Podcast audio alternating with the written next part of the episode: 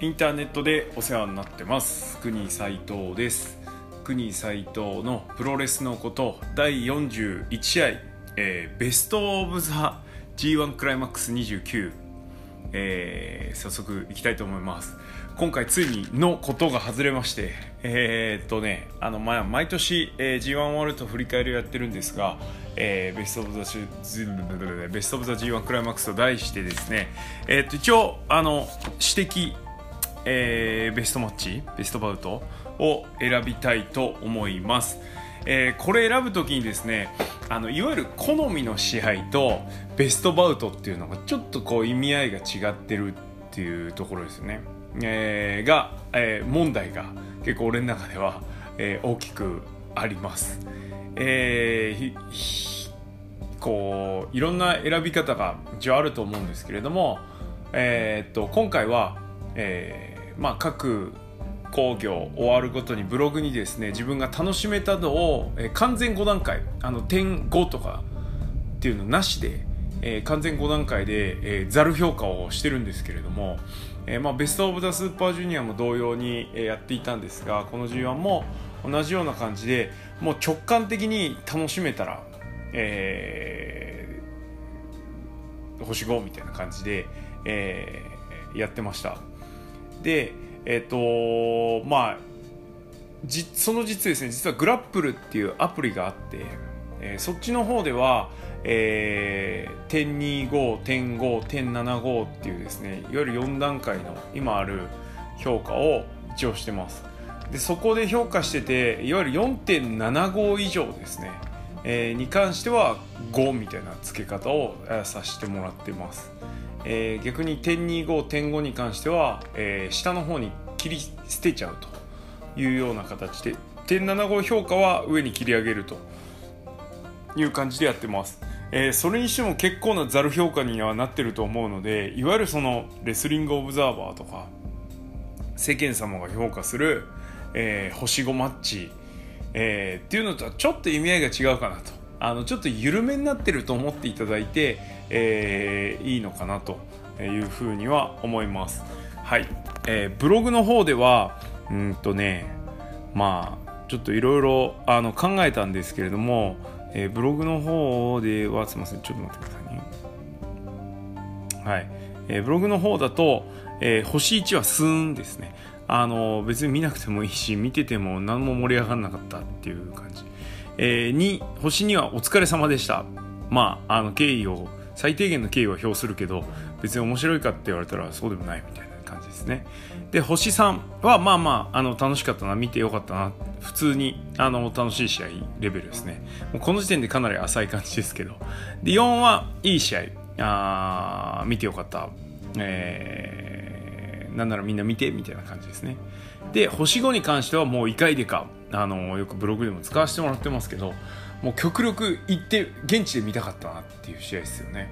はい。あのー年間ベストバウトがどうのこうのとかっていうのではなくね。はい。えーっていうレベルの感じですね。はい、えーその辺の差はあの年間トータルで一応つけるようにはしてるので、うん。あのひとまず、えー星5から順番にピックアップをしていくというような形にはなってきました。はい、えーではですね早速あのこれねベスト10って優劣つけるのも俺あんま好きじゃないんですけどでもあえてねやっぱりこうつけないとねこう個性が出ないなっていうのはあるので、えーあえて10試合を選びました、えーここに選ばれてない試合それからお前これ選んでねえのかっていう試合があると思うんですけれども全て苦渋の決断の末にですねあの選んだと、えー思っていただいてですね、えー聞いていただければなというふうに思います、えーはい。では早速いきましょう、えー第10位。えーっとちょっと待ってください。すみません。第10位はあれ？第10位は7.6ダラスの、えーウィロースプレー対ランス・アーチャーですね。はい、えーこの試合良かったですね。あの G1 の開幕の戦のしかも第一一番最初の試合ね G1 公式戦としては本当に第一試合だったカードですね、えーを選びましたまあ、ここでですねいろいろ約束されたことがあるかな今年の G1 では盛り上がるよっていう約束をしてもらえた試合かなというふうに思います。はい、えー、なんでこの試合第10位に選びました。えー、ここでアーチャーへの期待も膨らみましたしね、オスプレイもヘビーでもいけるぞっていうのが見えたんでよかったんじゃないでしょうか。はい、えー、では次、第9試合ですね。えー、第第9試合じゃねえや。第9位、すいません。第9位は、えー、8.10日本武道館の、えー、岡田和親対井伏浩太。はい、これが第9位です。えー、星5は残念ながらちょっとつけられなかったというか、えー、っとですね、武道館の今年の武道館なんですが、えー、いわゆる準決勝と呼ばれる試合あの星5評価をしたいんですけれどもちょっとですねあの試合の要素としては、えー、フィニッシュフィニッシュがねあの負ける方のフィニッシュが決まらないっていうのは、まあ、よくある話というか分かる話なんですけどそれが決まって相手が勝つのなんてねそれこそ G1 の決勝とドームぐらいしかねえのかなと思ってるんで。はい、あまりこうビッグトーナメントの最後のファイナル以外はないんでこの G1 のね準決勝でもなかなかそれは無理だなと思ってるんですけれどもを、えー、そのさらに1個前の技すら決まらないっていうね負ける方は、うん、っていう感じなので、はい。えー、なんでちょっとその要素としての評価は低くなっちゃうというところで第9位ですね。はい、ただこの試合は岡田がいろいろすごかったっていう本当印象が強くて、うん、いぶしの印象よりは岡田の印象でここまで来てるという感じですかね。はいでは次第8位は、えー、7.18後、えー、楽園の、えー、棚城市対ザック・セバジュニアですね。はいえー、ザックの公式戦面白い試合本当に多くて、えー、っとこれ以外に岡田戦も面白かったし、えーまあ、この後出てこない試合でピックすると真田戦なんかもすごく面白かったですね開幕の。はい、なんですけど俺はこっちの試合ですね。あのいわゆるそのこう勝負論っていうとあれなんですけども、まあ、競い合いっていう要素が強かったのとあとは棚橋もザックも攻めてたっていう感じですかね。そういう印象があったんで俺はこっちをこっちというかはい、こっちって何と比べてっていうと真田ザックと比べてなんですけどを押したい。っていうところで、えー、第8位にランクインです。なんで真田ザックは10位の圏外にちょっと弾かれちゃう感じですかね。はい次第7位。もうこっからですね俺実は星5つけてる試合が1234567そう7試合あって、えー、こっからもう俺的にはほぼ全部メイン。あメインじゃないの1個ありますね。はいほぼメイン各工業のメインで、えー、星5をくれてやった試合ということになります。はい、で第7位が、えー、石井対内藤ですね。石井智弘対内藤、えー、7.2は広島のメインイベントでした。えー、もう石井内藤は鉄板中の鉄板で、えー、前からちょろっと話してますけれども、えー、ちょっといつかと誰かっていうのは言及は避けますがあいつかは言っていいのか、はい。えー、石井が、えー、と内藤が、えーああそうそうごめんなあ両国で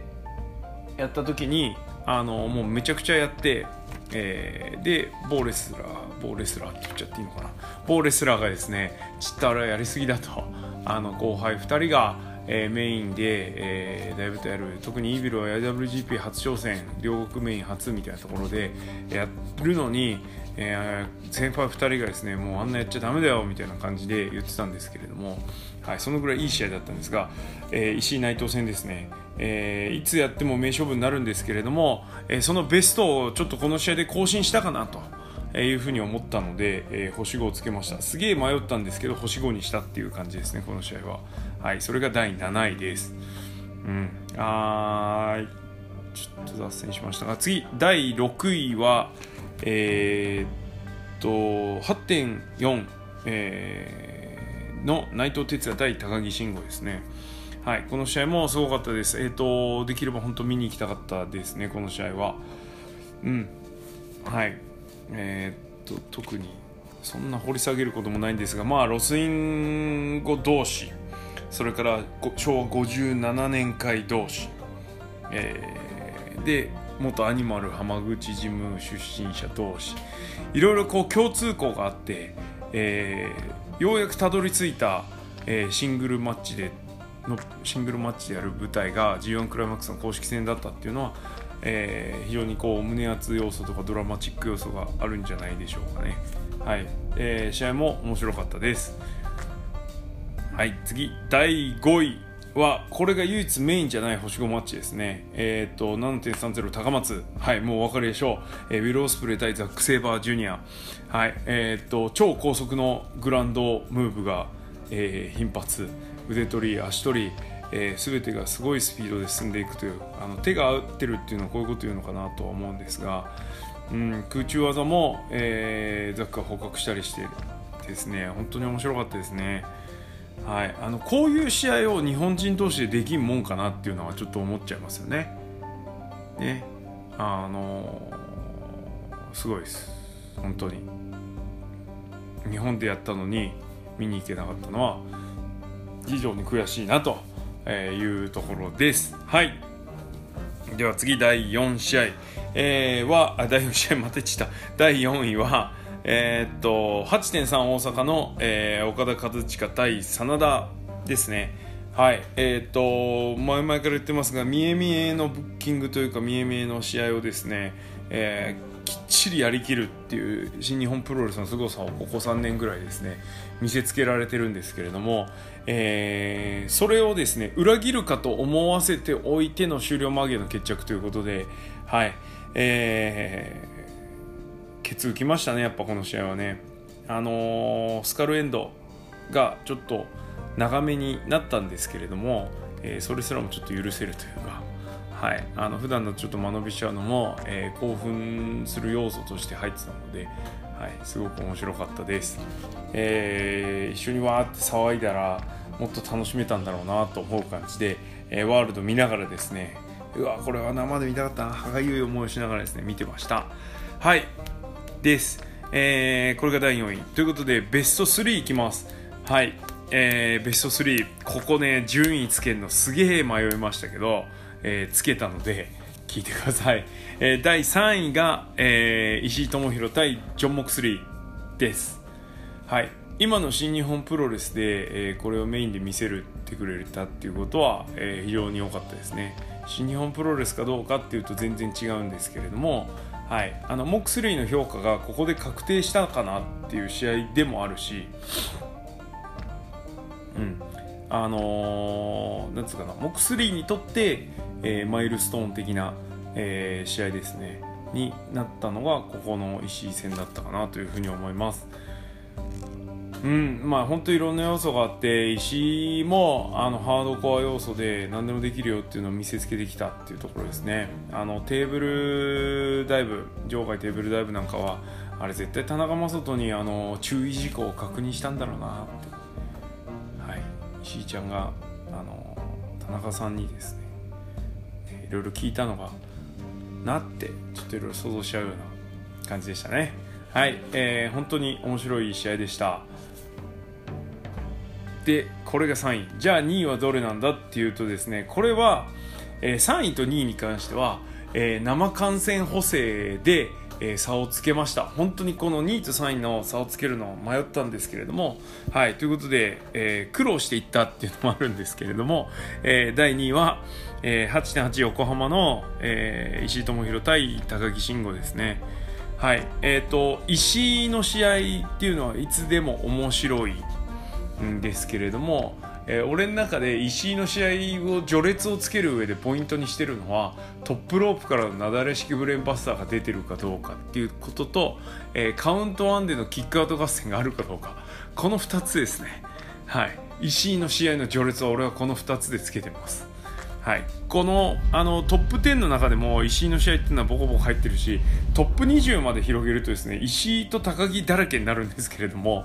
はい、あのあ石井、高木、棚橋だらけになっちゃうんですけど、えー、っとですね、うんと石井の試合に関してはこうやって序列をつけているので、これをね、あの明かすのはちょっとどうかなと思ったんですけど、まあ、ポッドキャストをやりだしたしね、あの、ちょっと種明かしじゃないですけども、えー、こういう感じでやってますねっていうのがあの知っていただけるといいかなと思いまして、はい、今回公開してみました、えー、この試合はトップロープからなだれ式ブレーンバスターなかったんですが、えー、カウントワンでのキックアウト合戦がありました。あのとにかくやっぱりねあのなんだかんだ言って、えー、体同士を思いっきりぶつけ合ってそれからラリアット合戦っていうのはやっぱ盛り上がりますよね。であのヘナチョコラリアットだとやっぱ盛り上がらん、えー、その点でちょっとショーと高木戦ラリアット合戦あったんですけれどもショーがラリアットあんまりうまくないんで盛り上がらない。それからイービルのラリアットの打ち方も俺あんまり好きじゃないので盛り上がらないですね、はい、思いっきり打ち込んでほしいんで、はい、あの手は振らなくてもその夏当たった後に別に振んなくてもいいから当たるこう当たった時のインパクトはねきついとは思うんですがやっぱり重視してほしい。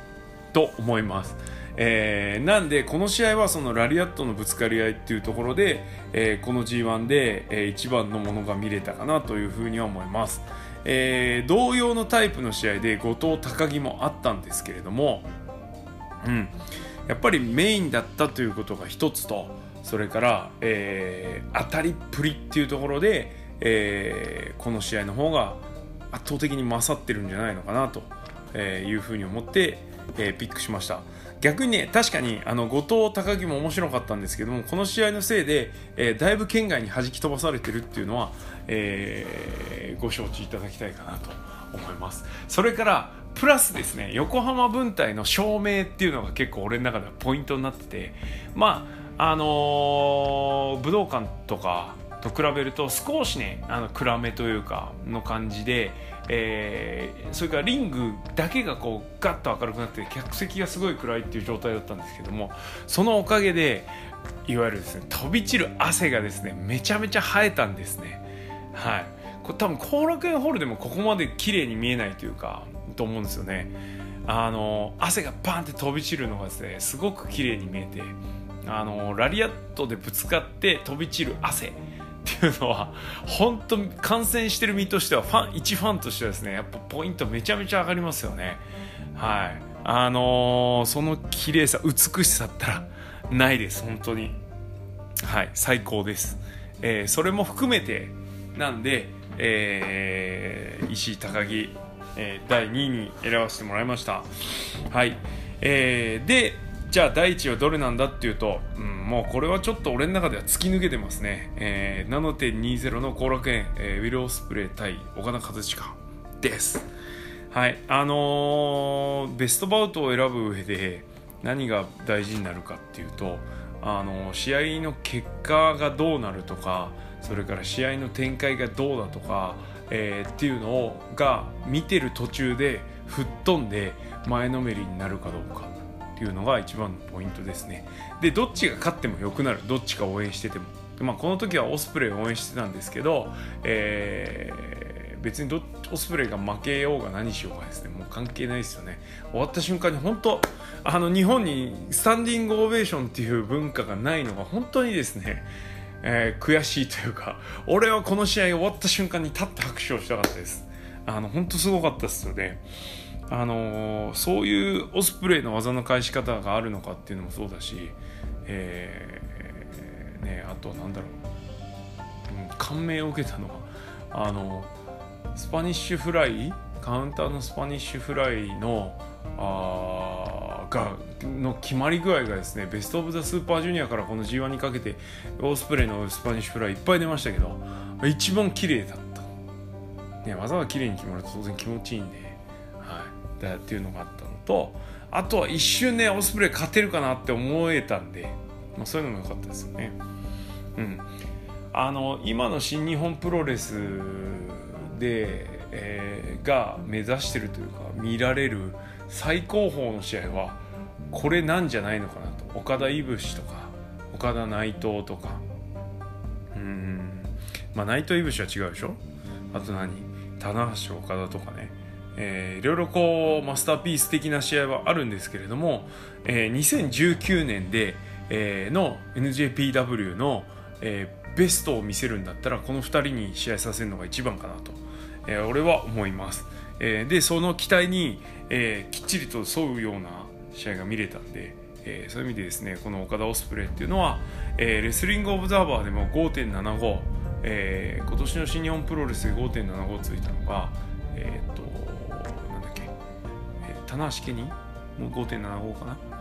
それから、えーと、ベスト・オブ・スーパージュニアの、えー、オスプレイ高木5.75えー、ついたんですが G1 クライマックスの公式戦で、えー、その評価がついたっていうのはやっぱでかいとは思います。はい、えー、とにかくこの試合何回も何回も見直してますね。うん、あのー、本当に面白いしすごいし、えー、いろんな人に見てほしい試合です。はい。えー、てな感じで、あのー、ちょっと同じことを何回も繰り返してしまったりしたんですが、これ以外にですね、あのこの G1、今年の G1 っていうのは、あのー、一言で表するとですね、エモい。M1 クライマックスだったなというふうに思います。その理由の一番は、えー、いろんなところでドラマが描かれていたんですが、あの、棚橋の、えーなんつうの？棚橋が一歩引いた、えー、G1 クライマックスだった。えー、でそのなんていうかな鈴木みのるがいなくなり、まあ、年々ねベテラン選手がこう弾かれて今年は鈴木みのるがついに弾かれてで、えー、棚橋宏は残ってるけれども去年優勝したけどコンディションの悪さがありありと見て取れるような試合ぶりで、えー、果たして今年大丈夫なのか、ね、G1 に来るま至るまでの今年も、非常に苦しいですね。動きの悪さが目立っていたんですがこの G1 そんなことを一回も気にならなかった。一回気になったな。でも 一回気になったんですけどあんまりですね気にせずに見てられたというかはい。えー、1個ちょっと気になっちゃった試合があるんでその試合はこれちょっと評価低くしてるんですけれどもはい。えっ、ー、とすごいあの棚橋コンディションもよくですね本当何度も言ってますがこの棚橋が去年えー、試合をしてくれてたらもっと去年の棚橋宏の優勝っていうのは俺はあのー、飲み込めてたかなとあの受け入れられてたのかなというふうに思います。まあたられば特にプロレスでたらればの話でもしょうがないんですけどって思いました。で本当にエモくてまあ棚橋健太、えー、7.14の棚橋健太、えー、健太が完全迷子状態だったね。あのー、まあいろいろ要素はあったんですけれども、えー、対お客さんというところで健太っていうレスラーがどういうレスラーかっていう印象付けができなかったんですが、えー、この勝利とで、えー、棚橋とやって勝ったことで棚橋が負けたことで、いろいろ見せられた部分が大きくあったっていうのがまず一つ。それから、棚橋いぶし、これはもう完全なる本体エースの引き継ぎマッチでしたよね。はい。で、えーと、棚橋がエースというのはどうあるべきかっていうのを試合の中でいろんな場面で見せてたっていうのがあります。で、えー、棚橋が、えーと、あ俺もこの試合終わったと言ったんですけどこの試合に勝って棚橋にこういう勝ち方をしたんだから、えー、棚橋がこういう姿を見せて、えー、超えてったんだからあの優勝優勝しなきゃダメだって思ってたので、はい、あの本当結果的に優勝してそういう意味では良かったですよね。この試合が無駄にならない、えー、リウォッチできる、うん、リウォッチャブルになるっていうね。あのこの試合がなんて本当に良かったと思います。これいぶし負けちゃってたら埋もれちゃう試合なんでこの試合は、はい、そういう意味でも良かったと思います。それから、えー、棚橋オスプレイ。あなんならねこれ俺1位にしたいぐらいなんですけど。まあねちょっとそれはやりすぎなんであのエモさエモさ加点をしたらもうこれ一番ですよね。はい。まさかねあの日本日本武道館っていう舞台でまあセミファイナルではあったしもうちょいであの試合としては詰める要素もあったんですけれどもはい。短い試合時間で、えー、棚橋がきっちりオスプレイにも引き継いでしまうというね。いやほんとこれすごいっすよね。要素だけ見てもあの IWGP ジュニアヘビーチャンピオンに、えー、本当にあのなんつうの言い訳なしで、えー、負ける棚橋宏が負けるっていうね重要っすよねこれはね。うん、まあいぶし戦ほどの引き継ぎ感を感じなかったんですがでも間違いなく引き継いだ、えー、試合だったと思います。はいえー、それに加えていぶしが、えー、っとこれこう最後終わってみてなんですけど、えー、去年の g 1から描かれてるものがある。もっと言うと,、えーと、棚橋にずっと出されてた宿題を、えー、本当に長年かけてクリアしていく。でそのクリアする答えがこの g 1の試合だったなと、えー、g 1でやった9試合、えー、健太戦、えー、イービル戦、えー、順番にいきますけどオスプレイ戦、うん、ここで一区切りつけてで真田戦、えー、棚あでアーチャーファレー。で最後の参戦がやっぱすごかったですよね、えー、棚橋ザックオスプレイと、はい、この3試合、えー、走り切ってきて、えー、で優勝でしょ？優勝決定戦で、はい。え、いぶしも大概エモかったですよね。でエモい枠じゃないんだけれどもえー、っと J. ホワイトも、えー、本当ドラマを見せてる、えー、感じでしたね。あの特にねもうあの J エモいなって思ったのは あちなみにこのトップ10で J1 試合も入ってないんですけど、はい、ただそれでもですね J エモいなと思ったのはえー、っといぶしが切れた後ですね。切れて切れいぶしで一回立てみたいな感じになってああそうあのゴールドセイントの下りの直前ですよね。あのちょっと微妙な笑い方をしてる J あの表情を試合中に見せられるっていうねあここういう域に新日本プロレスもこういう試合を見せる域に来てるんだなっていうのが、ね、ちょっと思いましたよね。はい、あれは本当今までなかったなってなんか時代の変革を感じる表情でしたね、はい、本当エモい。ちなみに J のフォローをさせてもらうとトップ10には入ってないんですけれどもえ平均点は多分ですね多分なんですがえー、っと石に次ぐ平均点ぐらいを叩き出してはいるんですね。星4マッチだらけ、えー、です。あのー、すごいグレートマッチの評価はちょっと下せないんですね。どうしてもやっぱり下道が来ちゃうとか反則が絡んじゃう。あとやっぱりねあのアホなレフリーバンプがあるっていうのがどうしても減点要素にはなっちゃうんですがうん。でもね J の試合面白い試合ばっかりだったし見どころが全試合あったんで。で俺こういうあのトータルで評価する上で本当に大事にしてるのはあの違う選手と同じような試合をしないっていうことがやっぱりポイントになって J の試合って似たような展開ではあるんですけども全然違うんですよね全部ね。その点からいくと高木はね意外とあの高木の試合っていう感じなので、えー、ちょっと減点対象になっちゃうんですけど J に関しては本当どの試合も違う試合が見れたのであのもう一回見直すなら J の試合が一番面白いかなというふうには思ってます。はいそんな感じかな試合は。うんですね。あの健太に関してはもうあの高専君に俺は譲るので健太に関してはあのうあんま深くはちょっとあれなんですが、うん、あとモクスリーかモクスリーもねその爆発的に面白い試合っていうよりはあこんなもんできるんだこんなもんできるんだっていう小さい発見がいっぱいありましたね。はい、ああとそうちょっとここメモありますね。はい、あの J の試合で俺はちょっとポイントにしておきたいのはこめっちゃフォローなんですけどトップ10に入ってないんでね試合も。あの J はですね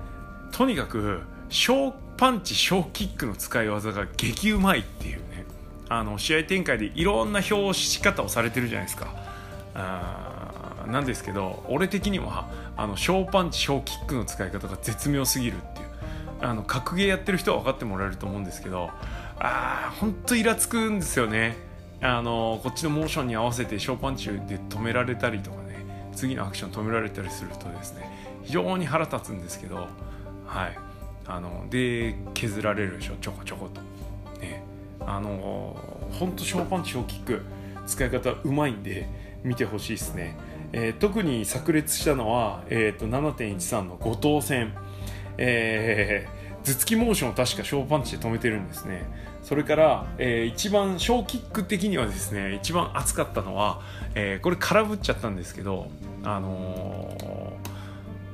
最終戦えっと、8.11武道館終わった後ですね、えー、イブシを呼び出してイブシと握手してアクションを起こした時のあのこっすいですねあのイブシが怪我してる足への 襲撃。はい。ねあれこすかったっすね。あれ良かったですでも。でそれ試合でもあの決勝戦でも出してましたけどああいうね小技の使い方が絶妙なんであの俺的にはそういうところも面白かったですね。はい。うんそんな感じかな、えー、ベスト・オブ・ザ・ G1 ベスト・オブ・ G1 クライマックス29はい。えー、苦渋の決断で選んだベスト10はい。あのこれ誰かのベスト10聞きながらね、えー、話進めるっていうのもいいかなと思ったんですけどこれ誰かあちゃんと追ってる人じゃないとな。ダメなんですよね。ね。いや浅くてもいいんだな別に。ね高専君だったらあの健太のランキングつけてもらってもいいし。ちょっと誰かの聞きたいっすよね。はい。あちょっとオファーしてみようか。まあちょっとすみません。これはあの本当今思いつきで言ってるんで。えー、はい。ということであの国斎藤のベスト10はこんな感じでした。本当にねあのそれ以外にも紹介したい試合。ねコブの試合も良かったしね。本当コブの試合もこれ入ってるのはあれなんですが。はい。えっ、ー、といっぱいあるんですけれども。あと矢野の試合。あもうもうほらね。こうやってメモを見てるといっぱい言いたいのはあるんですが。はい。あのー、本当今年の G1 超面白かったです、えー、近年でもね一番面白かったかなって。思います。はい。ということで、えー、あなたのベスト10は何ですか？えーひとまずこれで G1 の総集は終わりにしたいと思います。えー、っとですねこのなんだプゴトをですね、えー、すごく聞いていただいている方でえー、っとアカウント名がちょっとあれなんですがあのアマアマチュアプロレスっていうんですか？すいません。ちょっとあんまり詳しく把握しなくて申し訳ないんですがえー、っとですねちょっとずっと宣伝もしてくれてた、えー、っと晴れたコーガンさん、えー、ですね。えー、のが昨日ブログであのリツイートしてるんですけれどもいっぱいですね試合のことをですねあのこうやる側視点の試合ですね、えー、でアップしてくれてるのでそっちもあの一緒に見ていただけるとですねもう昨日あのブログがアップされて見た瞬間にもうなんつ営業妨害をしてくれるんだって あの俺は正直思ったんですけれどもはい。えー、っと確かアカウント名は「アット晴れた交換」HARETAKOGAN えー、っと2代目組長あと10.27健康プロレスあとわらびレッスル武道館長えな。はい。えー、っていう方です。あのリツイートしてるんでとにかく見てください。あのー、なんだろうな。ケツ決めなし派の人はちょっとあんま見ない方がいいですけどね。えー、まあこのポッドキャスト聞いてるから大丈夫ですよね。あの俺あくまでもケツ決めあり派なんで、はい、ありきで話を進めてるんで、えー、っとまあ、その上であの見ると見ても深みは絶対あるので、えー、とにかくそのブログをですね見ていただくとあの合わせて見ていただくとより深く見てもらえると思いますので、はい、ぜひぜひあの合わせてご覧いただけると、えーいいと思います。はい、あのすみません思いつきで喋ってるんでですねなかなかまとまらなくて取り留めなくなっちゃって申し訳ないんですけれどもあの聞いててお気づきだと思うんですが俺ですねあのこの G1、えー、なんですがえー、っとレビュープレビューに関してはほぼほぼノー原稿でやってます。はいあの各選手のピックアップに関しては、えー、試合のこともあったんでちょっと原稿用意してたんですけれども本当にねゲリラ的に撮ってるので、あの、で思いついた時にそれから取るチャンスがある時にパッと取っちゃってるので、えー、脳原稿でやってます、えー、聞き直したらですね同じことを何回も 繰り返して言ってたりとか、えー、いろいろ聞き苦しい点があったりとかセミが鳴いてたりカラスが鳴いてたり、えー、車が走ってたり あのちょっといろいろあったんですけれども、えー、なんとかあの完走しましてですね、えー、リスナーの方も、えー、着実に増えてる状態です。えー、で、アップルのポッドキャストにも、えー、の方にも、えー、もう紹介されてですねあのプロレスで検索するとかなり上位の方来てますんで、えぜひぜひ高評価をただきたいなというふうには思うんですがまあでも本当につまんなかったらあの1位つけてもらっても構わないです。それはもうプロレスと同じですからね。あのただあのやっぱりあの出だしが肝心なんで、えー、ちょっとね毎回聞いていただいている方はあのポッドキャストのアップルの方行ってですね星5してコメントなんか何もいらねえから星5ポンってやってってください。はい。ぜひともよろしくお願いします。ねあのー、ちょっとちょっとまだですねあのー、マネタイズ化つんですか？あのー、アンカーでっていうアプリでやってるんですけども日本はあ広告入れてお金を得るとかっていうのはちょっとできない状態なので、えー、まあお金欲しくてやってるわけでもないんですがただですね例えばこのバックで、えー、いつもあのウエスタンな音楽流れてますけどバックで音楽流すと、えー、ジャスラックに何円払1回何円払わなきゃいけないとかですね。それからちょっとねなるべく100回以内もう41回やっちゃってるんで100回目以内でえー、になるべくやりたいのはあプロレスラーインタビュー会。そうなるとねやっぱギャラとかが発生するんでそういうのでねあの自腹きれいい話なんですけどあできればこうそれまでに広告とかでお金が稼げるようにしてやっていきたいなというふうに思うのでそのためにはですね皆さんの拡散と高評価が必要になってきますので、はい、ぜひともこれからもあのくだらねえことばっか言ってるポッドキャストではありますが、えー、ぜひぜひよろしくお願いしたいなというふうに思います。はい。